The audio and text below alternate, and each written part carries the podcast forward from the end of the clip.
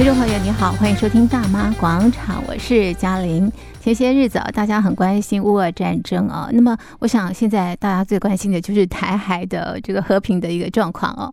美国众议院议长佩洛西访问台湾之后呢，那么中共就针对台湾进行了这个军演，引发了这个周边国家的一个这个担心啊。那么也呼吁啊，中共要停止这样的一个军事演习的这个活动。好，那么呃，中华民国的态度又是如何呢？那么我们也看到，当佩洛西啊这个出访到台湾之前呢，中共呢呃透过不同的这个方式呃，企图要阻止佩洛西访问台湾。那为什么没有办法阻止佩洛西访问台湾呢？中共又应该怎么样来看待这个事件，才有利于啊这个区域的和平稳定以及两岸关系发展？今天在节目当中，我们邀请的来宾是台北海洋科技大学通识中心教授吴建中吴教授。我们请吴教授来剖析这些问题。吴教授，你好。主持人，各位听众朋友，大家好。好，那么今天在节目当中啊，继续来关心哦，这个佩洛西访问台湾之后造成的一些这个后续的影响啊。那先来看看啊，当他啊要前往呃台湾的时候啊，那么我们看到中共呃释放出许多的这个警告啊，然后呢，这个拜习第五次通话哦，那么习近平也警告这个美国不要玩火自焚。尽管中共呃，这个呃进行了一连串的这个阻止的这个动作，还是阻止不了佩洛西访台，为什么呢？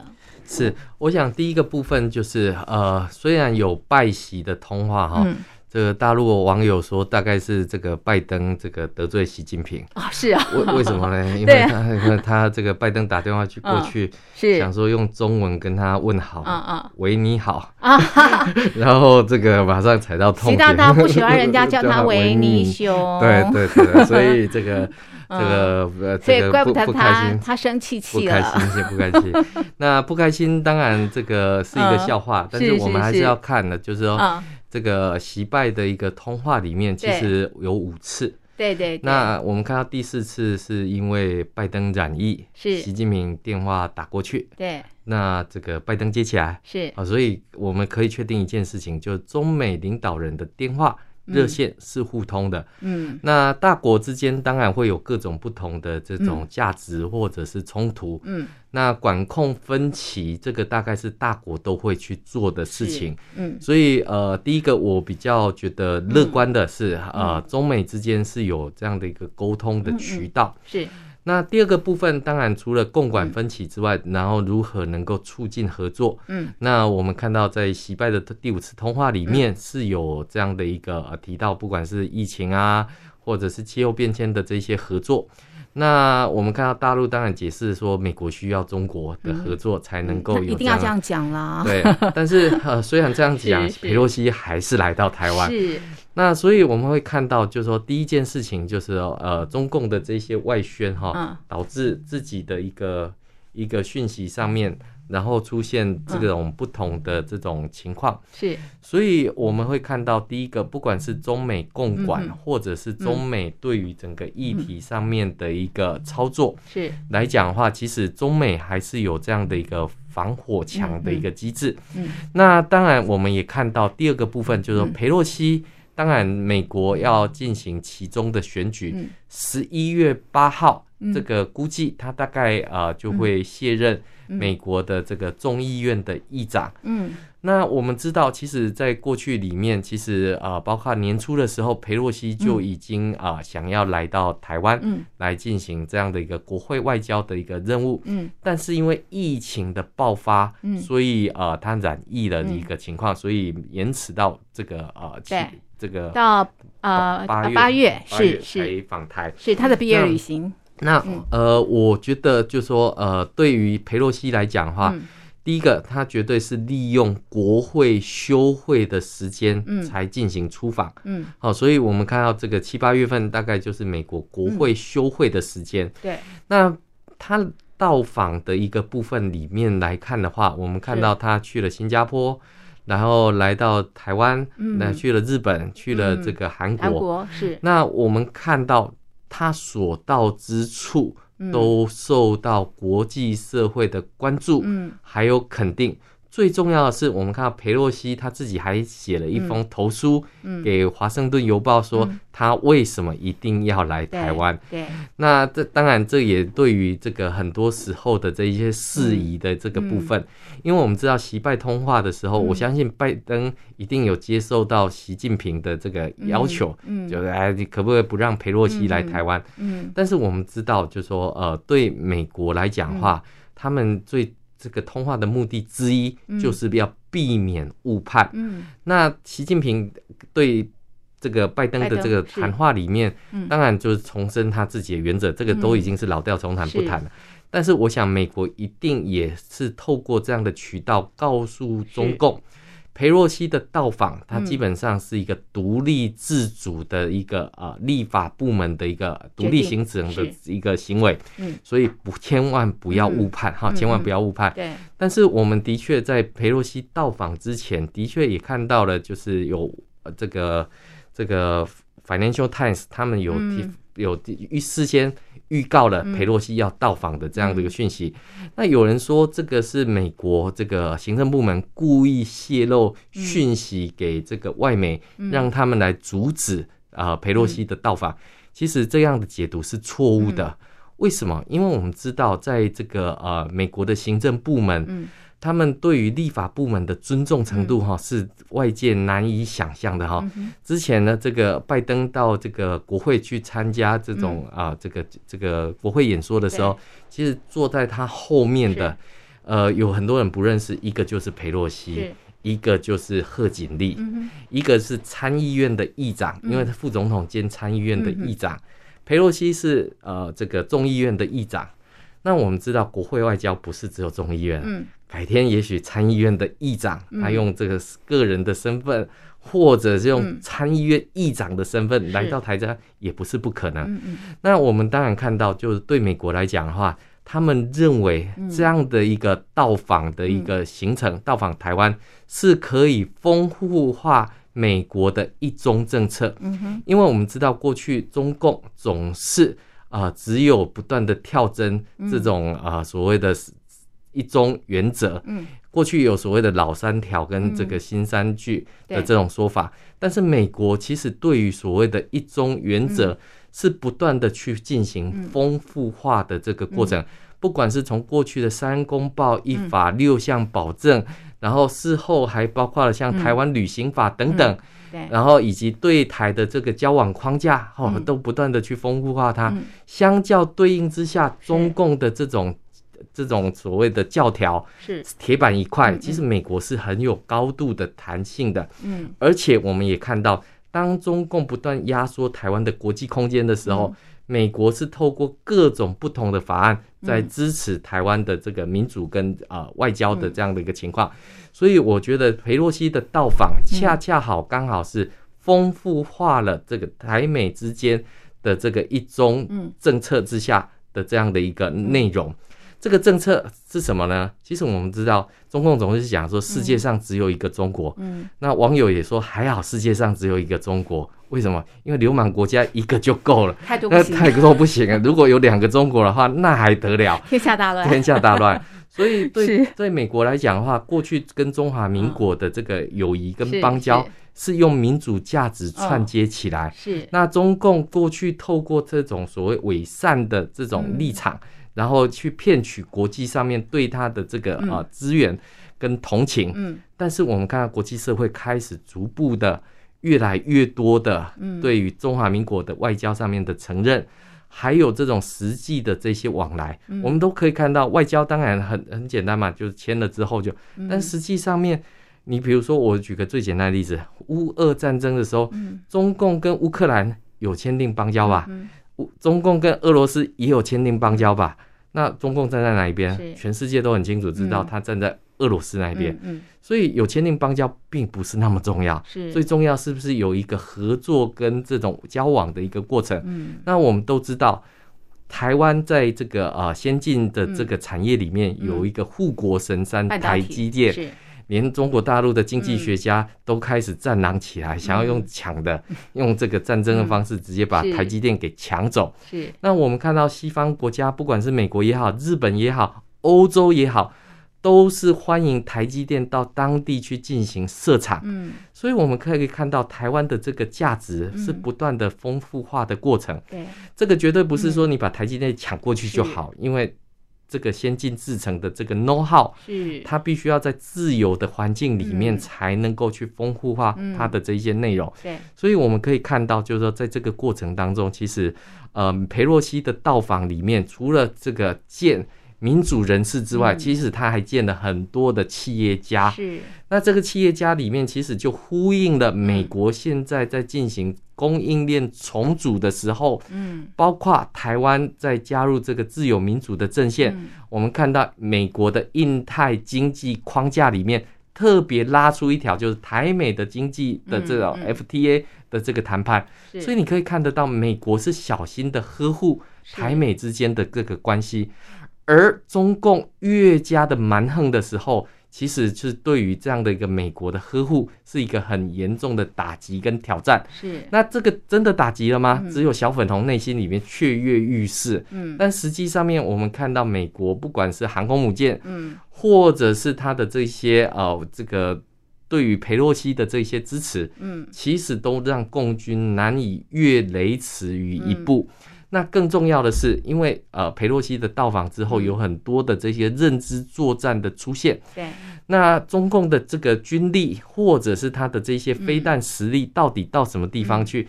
大家都在进行情报的这些收集跟交换。是，就像当年中共想要打四枚的这个导弹到南海，要说要集成美国的这个航空母舰。那中共说他打了两枚，嗯，美国说不对，有四枚，其中那两枚跑去哪里了？这个被广西的民众发现掉在广西的这个田野山林里面，所以我们可以看到，不管是军演也好，或者是这个呃这种武吓，其实对于呃经济上面来讲是一点帮助都没有，因为我们看到在中共进行武力犯台的这个过程的演习里面。呃，我们看到大陆网友就就自己讲了，集成飞机几架零，集成坦克几架零，集成船舰几架零，集成中国股市几家四千四百家，所以我们看到中共的武赫不仅没有吓唬到台湾，没有吓他打到自己，所以我们可以看到这种 自损三千的这种做法，大概也只有中共会做得出来。所以你可以看到，就是说呃，这个佩洛西的到访。那它当然还有一个很重要的供应链重组的这个价值，为什么？因为美国刚通过了晶片法案，这个晶片法案就是美国要支持的这个美国的企业能够自主的得到它的这样的一个晶片，不至于断供的这种情况。所以我们看到全世界都在抢台积电啊，那我们看到台积电有没有到美国去设厂？有的，有没有在日本设厂？也有的。那接下来我们看到最近。台积电在这个高雄的男子科学园区设厂，要动土了。嗯，那预计两年后投产。那所以我们可以看到，呃，台湾除了这种所谓的民主自由的价值之外，还有非常强大的一个科技研发的能力。这个也是国际社会希望能够跟台湾交朋友的原因。但是最重要的是，台湾在跟国际社会的这些交往，不管在疫情期间。提供的这个口罩援助，台湾 can help 不是一个口号而已，它是一个真真实实在跟国际之间交往的一个啊一个交换的一个行动。嗯，所以这些行动方案，当它累积起来的时候，对。于中共来讲的话，他当然会觉得，哎，奇怪，为什么他的这种不管是惠台政策也好，或者是这个文攻武赫会无效？为什么会无效？因为你的惠台政策是包含着有目的的，嗯有这种价值在里面的这种做法。当然，就更重要的是中华民国的民众，不管是民众也好，军人也好，都不理会文工跟武赫的时候，那对中共来讲，他只能做什么？那我们看到，不管是这个什么，这个将来中华民国的食品。这个要进入中国大陆的话，必须要打上中国台北或者是中国字样，才能够销到中国大陆去。我们看到他海关总署说要进台湾一百样的这个这个厂食品厂商，这个都不利于两岸关系。当然，那大陆的网友都戏称，怎么奇怪要制裁台湾，却让中国的网友绝食？所以你可以看到，这个 这个是 这个这个怎么都是自己在惩罚自己。那甚至于我们看到这个的呃中共的这些制裁里面。其实，呃，对于两岸关系的发展一点帮助都没有，更不要说要吸纳台湾的这些民众，更不要说心灵融合啊。对，我们看到一人吃个意大利面就被这个啊，这个中国大陆的网友出征，是，那连艺人自己都不知道啊，原来裴洛西是意大利裔。然后我们看到那个出征理由，一个还很好笑的就是说什么这个没有同仇敌忾啊，这这个还过得那么开心。这个出征你，嗯，那李敏更加的这个冤枉啊！之前是张学友被出征，这个他只是喊了一声“香港加油”，李敏什么事情也没做，什么话也没说，他只是四十年前、二十年前，他有一首歌叫《今夜你会不会来》，然后他的歌就变成辱华，他就变成了这个呃禁歌，是是。所以你可以看到，这个小粉红内心是非常破碎啊，玻璃心，玻璃心。所以你可以看到，这种爱国主义或民族主义拉起来的时候。几乎你只要不站在跟他同一个立场的时候，你就有可能会被制裁，是，你就有可能被排挤，嗯，你就有可能被出征，嗯，那谁还敢跟你交朋友？你全部都要，因为我们知道，对习近平来讲，他有一个很高度的自信啊，中华民族伟大复兴，对。但是呢，其实习近平非常的这个小心翼翼，是，他又担心人家高级红，对，低级黑或高级黑低级红，是，就是。怕你心口不一，对，怕你说呃嘴巴喊着要统一，但实际上面却做一些、嗯、呃这个这个反对习近平的事情，对，说一套做一套，对，嗯、那所以我们看到习近平希望台湾民众能够心悦诚服的统一在共产党的领导之下，可是我们看到共产党做法是什么？文攻武吓台湾，演习没完没了，那国际社会对他提出了制裁跟警告，还置之不理。那中华民国的民众怎么会想要去参加这样的一个邪恶政权呢？那所以我们会看到，就是说，呃，在裴洛西到访之后，其实呃，民主社会是有很强大的一个鼓舞。更重要的是，让全世界更看清楚中共的邪恶本质。嗯嗯。所以啊，这个呃。中共驻法大使卢沙野在说，这个统一之后，台湾呢要再教育，结果引起了国际的哗然。是这个人如其名啊，卢沙野到法国去撒野。呃，我们知道中华民国驻法大使这个吴志忠，他是大学教我地缘政治的老师，他在这个呃这个法国的这个采访里面侃侃而谈。那我们看到一个这个骑士，好，这个圣骑士。的这个标签，然后我们也看到这个卢沙野在这个法国里面撒野的这个情况，是他不要提再教育营就算了，是他一提再教育营，全世界又醒来了。想到新疆，新疆你这个等于是不正自明。你说没有没有没有没有自己讲要再教育，谁需要再教育？是全世界没有哪一个民族因为自己的这个信仰跟主张而需要被再教育。是是，我们看到过去中共对香港，嗯，对西藏。对新疆是。接下来要对台湾进行再教育，我们看到中共的这种所谓的呃人民的这种所谓的啊这个所谓的中华民族伟大复兴，或者是人类命运共同体，一听到人类命运共同体更可怕了，谁要跟你再教育啊？要你要把它教育成人类命运共同体，谁还愿意啊？所以你可以看到，就是说，呃，这个卢沙野在欧洲撒野。这个其实如果在中国大陆也就算了，嗯、那可是我们看到，不管是赵立坚也好，嗯、或者是王毅这种嚣张跋扈、嗯、一点外交官风度都没有的这些言辞，嗯。嗯、其实我们已经看透了，也看腻了这样的一个武赫的一个情况，所以我们当然可以看到，虽然中华民国总统蔡英文。还是希望透过对话来解决争端，是。国际社会也鼓励两岸来进行对话，来解决，因为区域和平很重要，区域和平当然重要，所以我们看到印太战略里面这样的一个哦，就是不不管是从经济的传统安全跟非传统安全上面的一个合作，其实才是把大家凝聚起来。所以我们过去的节目也曾经讲过，美国回来了。是。而且美国是带着方案回来。那我们现在看到国际社会正在站队当中，嗯、而现在的中共就好像开着一辆逆逆行的车辆，嗯、他以为全世界都逆向了，其实是他逆向。对，所以 我们可以看到，就是说。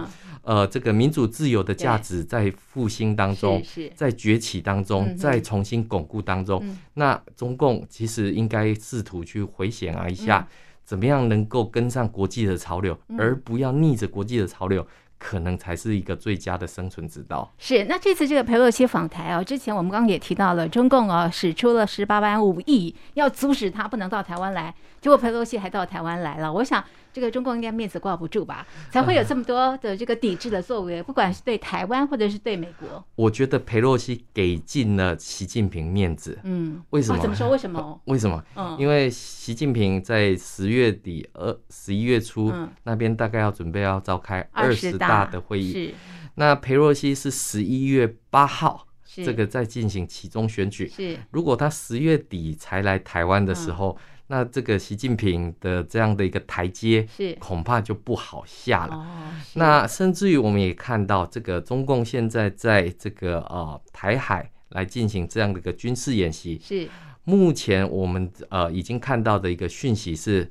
中国最大的一个边界冲突地方，也就是印度，即将要跟美国在中在中国的边界要进行联合军事演习。那我们可以可以看到，美国、印度基本上跟中国大陆里面的这种边界纠纷，这已经是。很久的这种呃纷争，那选在你的这个时间里面来进行演习，针对性极强。那如果说中共愿意在台海的这个问题上面，这个呃这个适可而止，或者是戛然收兵，那我想对于美国跟印度的这样的一个演习，呃，对于习近平的刺激。恐怕会小一些些，为什么？因为我们知道中印之间其实有长达一万两千公里的这种边界冲突，是印度跟中国之间的这种领土上面的纠纷，是几百个、几千个台湾的大小。所以我们常常在讲，如果中国的小粉红一想一听，台湾不可丢，那中国在过去俄罗斯在跟印度之间丢了多少个台湾？几倍大的这种领土，是为什么都闷不吭声？是是。那所以我们可以看到，这个中共是专门修理这个弱小的，是这个善良的这个国家。但是面对国际社会的强权的时候，一对照之下，一对比之下，我们就可以看到中印之间这样的一个冲突跟这样的一个纠纷里面。会让中共分身乏术，所以我才会讲说，这个呃，裴洛西算是给足了习近平面子。为什么？因为他是提早来，因为他本来是四月份就想来了，更早，更早，更早。那这个没办法确诊，那八月份刚好休会期间就来了嘛。那如果是下一个休会期间前，那就是十一月嘛。那中共要举行二十大。的选举，更难处理，更难处理。那那个时候。这个裴洛西他的这个政治声望，是还有政治能量上面来讲的话，会拉得更高，他等于是美国很重要的助选员。是是。那我们会看到，对习近平来讲的话，对外对内要形成一个大国英明领袖的这样的一个称号。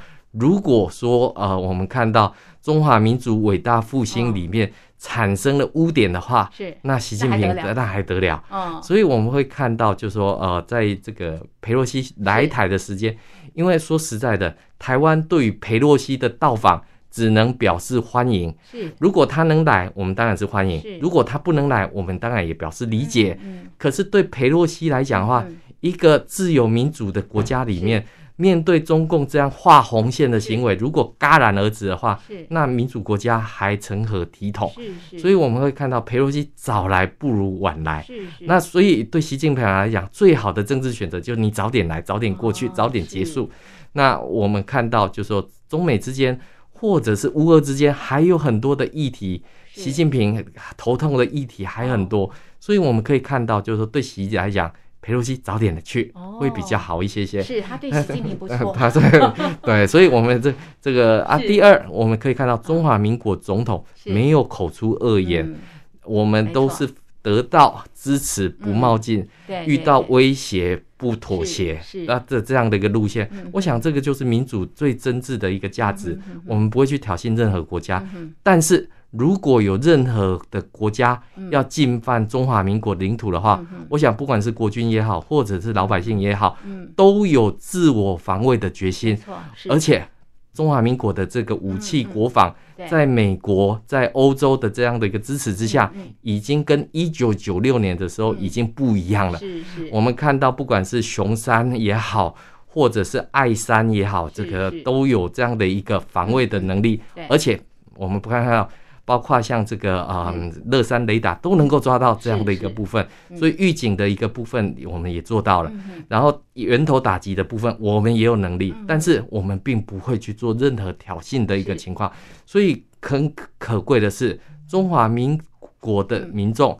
生活造就，经济发展，这才是让中共最头疼的地方。因为现在的大陆民不聊生，然后失业率严重的一个情况，那想要透过这样的一个文攻武吓打击台湾的经济，我想这个是痴人说梦。是，不过哈，我想很多人也非常的纳闷，就是说呢，各国跟台湾啊互动啦，或或者是发展关系，为什么一定要中共同意哦？因为中共总是说世界上只有一个中国，台湾是中国不可分割的领土。但是我们会看到，呃，这样的一个说法里面是把中华与事实不符，而且中华中华民国存在，而且还越来越在国际上面里面比中共。能够吸引到更多的注目，还有关怀的这样的一个情况，因为民主的部分，因为呃，台湾不管是软实力的一部分也好，或者是巧实力的部分，都跟中共的锐实力是不一样的一个部分。台湾去跟其他国家交。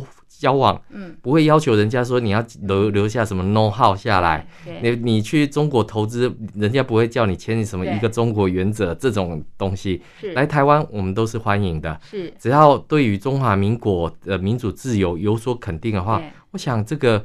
台湾是一个蛮好的一个投资环境。嗯，我们看到在中共破坏了香港之后，嗯，很多的这些基金会都跑到台湾来。嗯，为什么？因为自由民主的灯塔在台湾。嗯嗯，谁说华人不适合民主？嗯，中华民国不就是一个很标准的一个模范生的一个典范吗？对对。那请教这个吴教授哦，我们看到这个佩洛西访台之后啊，中国大陆也对呃美国啊，这个包括呃这个军事、司法、气候的这个呃反制措施，你怎么看？我我想这个中共的反制措施是有气无力，嗯，对内宣传使用，嗯、比如说要制裁裴洛西啊，对，那我们也知道裴洛西的家族怎么可能会到。这个呃，大陆大陆去进行自产或者投资这些等等。那其次我们会看到这个中共对于这一些的呃操作里面来讲，都都稍显粗糙。哦，什么意思？比如说我们举个例子，中共说，那我们就终止把偷渡客嗯引带引回这个中国大陆。没错，是这个就是一个流氓的一个行径。那自己的边界不管控好，让这一些偷渡客跑到美国去，是是。然后制造了问题之后，还说这个跟他们没有，嗯、所以我们会看到这就是流氓国家，嗯、这就是一个流氓政权的一个情况。所以我们会看到，就是说，呃，制裁无效。然后我们也看到，就是国际社会对于这样的一个制裁，好、嗯，基本上是有一个警醒的一个情况，嗯、因为下一个可。除了佩洛西之外，还有可能是别人，当然是。所以我们会看到，就是说，当国际社会团结起来的时候，中共会束手无策的时候，大家会担心的是，他会不会走投无路之后，反而就是开始有一些狂妄的这些行径。嗯，所以我们看到西方社会，不管是美国也好，日本也好，韩国也好，大家都很克制。嗯，不过在小心克制的前提之下，维持国家安全的稳定里面的监控。是有必要，尤其是必须要展现出自我防卫的决心，嗯嗯、这个也是天就自救的一个必要的一个过程。嗯、是最后一个问题，请教吴教授，就是您觉得大陆应该怎么样去正确理解佩洛西来台访问的相关事宜？是我，我想这个呃，这个。这个应该建议中共哈，不要老是只是看什么习思想，嗯、这个美国的这些经典啊，三权分立啊，孟、哦、德斯鸠、康德啊，这些都可以去看看。不要只看马克思嘛，因为各国基本上的这种制度里面都是强调的是分立价值。然后跟这样的一个呃支支持的这样的一个信仰。但是我们会看到，就是说中共对于这一些的部分是置之不理的。那换句话说，中共想要利用自己的价值观去强压在这个国际社会里面。所以我们看到中共在过去几年里面，大家突然间警醒，哎，怎么这个？这个 WHO 的这个秘书长谭德赛，嗯，这么听中共的话，因为中共很早就已经布局，嗯，甚至于把很多的规则，把它给这个呃价值，嗯，已经形塑在这个里面，嗯，好，包括什么人类命运共同体的这个概念，那这个其实都是破坏国际秩序的一个部分，嗯，他想要透过人的这个掌握，嗯，来改变秩序，嗯，可是我们看到。的是，中共不管是在南海的填海造礁，嗯、一带一路的这个债务危机，嗯，甚至于在台海之间的蛮横，嗯、在钓鱼台的这个呃入侵，嗯，其实我们都可以看到，就是各国开始警醒起来的时候，当这些呃团结起来的时候，嗯，中共还是用他过去的那一套去进行这些操作的时候，嗯，恐怕会相当不利的一个情况。嗯、比如说，我们看到今年是中日。这个所谓建交五十周年，年那接下来安倍晋三的国葬在九月二十七号，嗯、中国要不要派人过去？派什么样的层级过去？怎么派过去？嗯，这个其实对考验这些外交的一个情况是非常严重的一个部分。嗯、那更不要讲。接下来的 G 团体峰会里面，习近平要不要亲自去？那如果去的话，被羞辱的话，那不是形成一个自省无声多跟这个才是中共走向正途的唯一之道。是好，不要再军演了啦！现在大陆的这个经济也不太好，对不对？对，军演很花钱的哦，是还不如把钱拿到这个 大陆内部民生上面，对不对？好，我想也是大陆民众之福啊。好，这是今天我们就这个佩洛西访台的后续新闻进行的剖析，我们的讨论就进行到这里，非常谢谢听朋友的收听，也谢谢吴教授您的分析，谢谢您，谢谢。